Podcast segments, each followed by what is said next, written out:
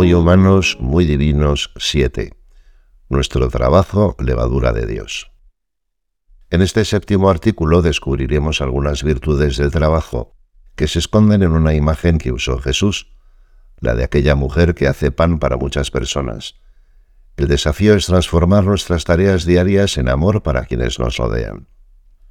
El trabajo, con sus objetos y sus rutinas, era quizá la realidad que mejor conocían quienes escuchaban a Jesús.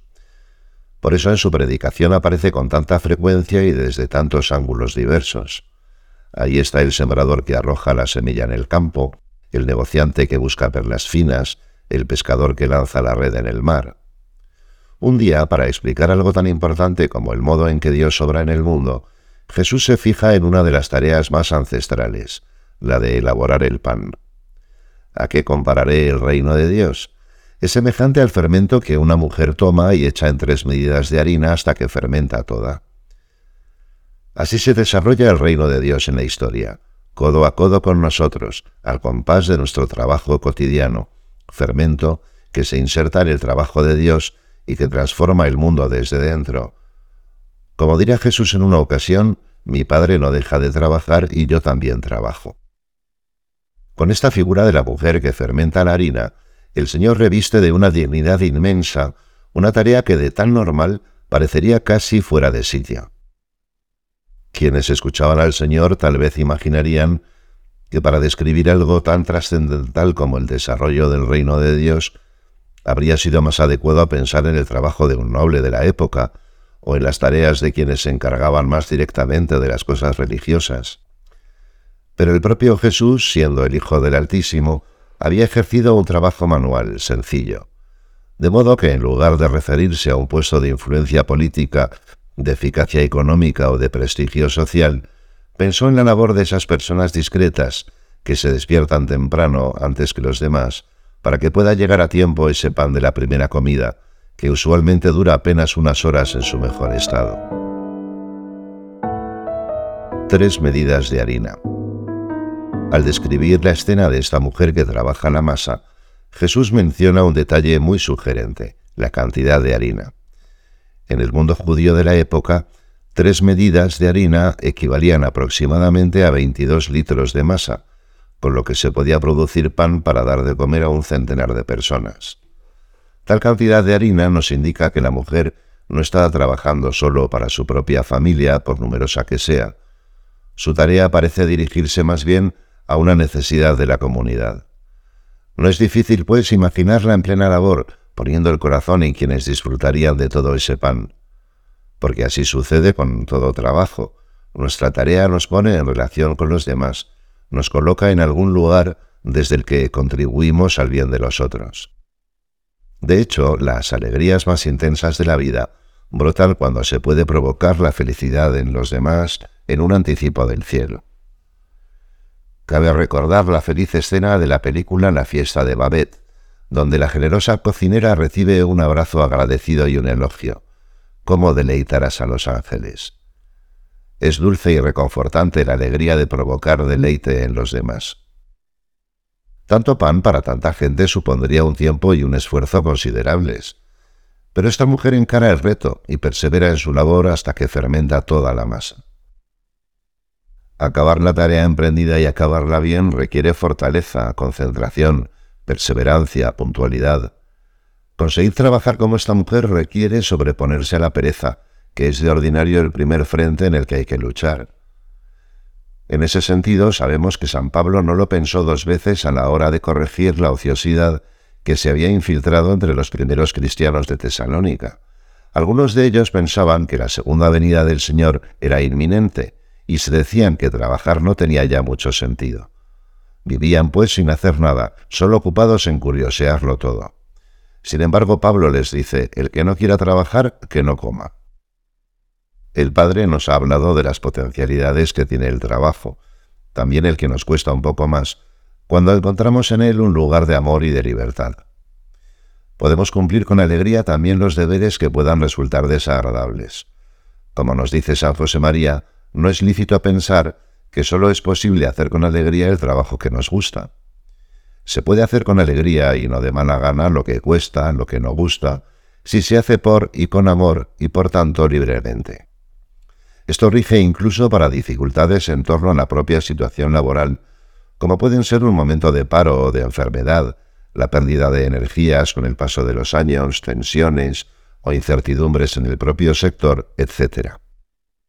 San José María, consciente de lo habituales que son ese tipo de situaciones en la vida, decía con realismo que la enfermedad y la vejez cuando llegan se transforman en labor profesional, y así no se interrumpe la búsqueda de la santidad según el espíritu de la obra, que se apoya como la puerta en el quicio en el trabajo profesional.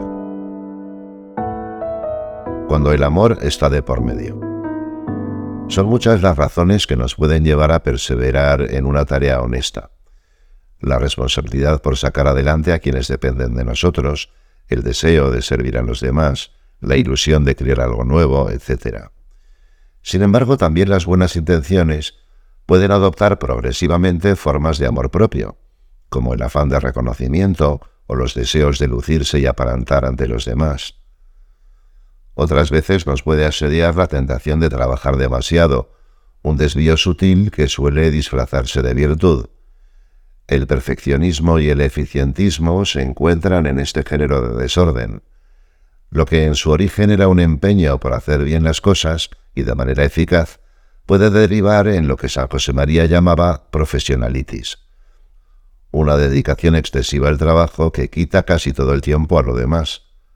Vuestro trabajo, escribía en una ocasión, ha de ser responsable, perfecto, en la medida en que la tarea humana pueda ser perfecta, con amor de Dios, pero teniendo en cuenta que lo mejor suele ser enemigo de lo bueno.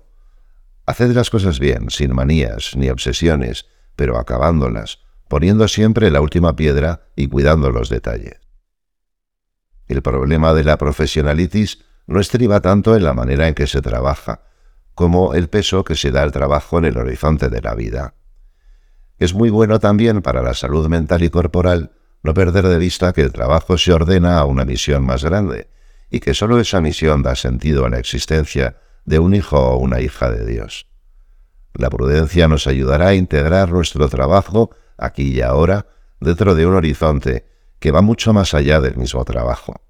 Un horizonte que está hecho no de objetivos ni de plazos, sino de personas, empezando por Dios, que cuenta con esos momentos en que cuidamos especialmente nuestra relación con Él, y siguiendo también está allí el Señor esperándonos por quienes nos rodean, que necesitan nuestro tiempo, nuestro afecto, nuestra atención. La imagen de la mujer que amasa el pan nos pone ante los ojos la mejor razón para trabajar. Ella transforma su trabajo en un don, en una bendición. Además de pan, la mujer da amor, porque cuando hacemos un regalo a, alguien, lo primero que le damos es el amor con el que le deseamos el bien. La mujer no se limita a dar al prójimo lo que le corresponde, porque cuando el amor está de por medio, es uno mismo el que se da. Por eso decía San José María que no podemos limitarnos a hacer cosas, a construir objetos. El trabajo nace del amor, manifiesta el amor y conduce al amor. Cuando alguien trabaja así por nosotros, nos conduce al amor, porque nos hace entrar en la lógica del don. Un amor engendra a otro, como una sonrisa engendra a otra, transformando uno a uno los corazones. El amor de esta mujer, expresión del amor de Dios, es la levadura viviente que transforma como un don suyo a los que reciben el pan que ha trabajado con sus manos. El mundo entero es altar para nosotros. La alusión a las tres medidas de harina tiene algún otro significado que se entiende desde sus precedentes bíblicos. Se trata de la misma medida que ofrecen Abraham y Sara para honrar a los tres varones misteriosos que los visitan en Mambré. Y también es la medida que usa Gedeón para ofrecer un sacrificio que el Señor consume con el fuego de un ángel. Tal vez para algún judío que escuchaba a Jesús, la sola mención de las tres medidas de harina evocaría estas acciones sagradas, a pesar de que los sacrificios se solían hacer sin levadura. Con esta alusión, el Señor parece querer recordarnos que el trabajo de esta mujer es una ofrenda a Dios, como lo puede ser el nuestro cuando lo unimos a la Santa Misa. Convertimos así lo humano, nuestras horas de trabajo, en algo santo. Y entonces se realiza aquello tan hermoso de que el mundo entero es un altar para nosotros. San José María nos animaba a hacer de la Eucaristía el centro de la vida interior, de tal manera que sepamos estar con Cristo, haciéndole compañía durante la jornada, bien unidos a su sacrificio. Todo nuestro trabajo tiene ese sentido, y esto nos llevará durante el día a decir al Señor que nos ofrecemos por Él, con Él y en Él, a Dios Padre, uniéndonos a todas sus intenciones, en nombre de todas las criaturas. Si vivimos así, todo nuestro día será una misa.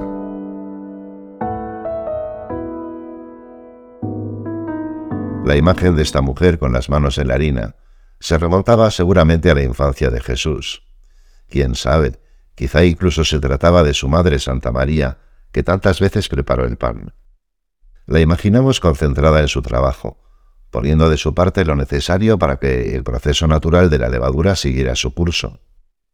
Como sucede en nuestro trabajo, cuando lo hacemos cara a Dios, dejamos que Él se sirva de nuestros esfuerzos para extender su reino, con su levadura divina. Así se lo hizo ver a San José María. Contemplo ya a lo largo de los tiempos, hasta al último de mis hijos, actuar profesionalmente con sabiduría de artista, con felicidad de poeta, con seguridad de maestro y con un pudor más persuasivo que la elocuencia, buscando, al buscar la perfección cristiana en su profesión y en su estado en el mundo, el bien de toda la humanidad. Javier del Castillo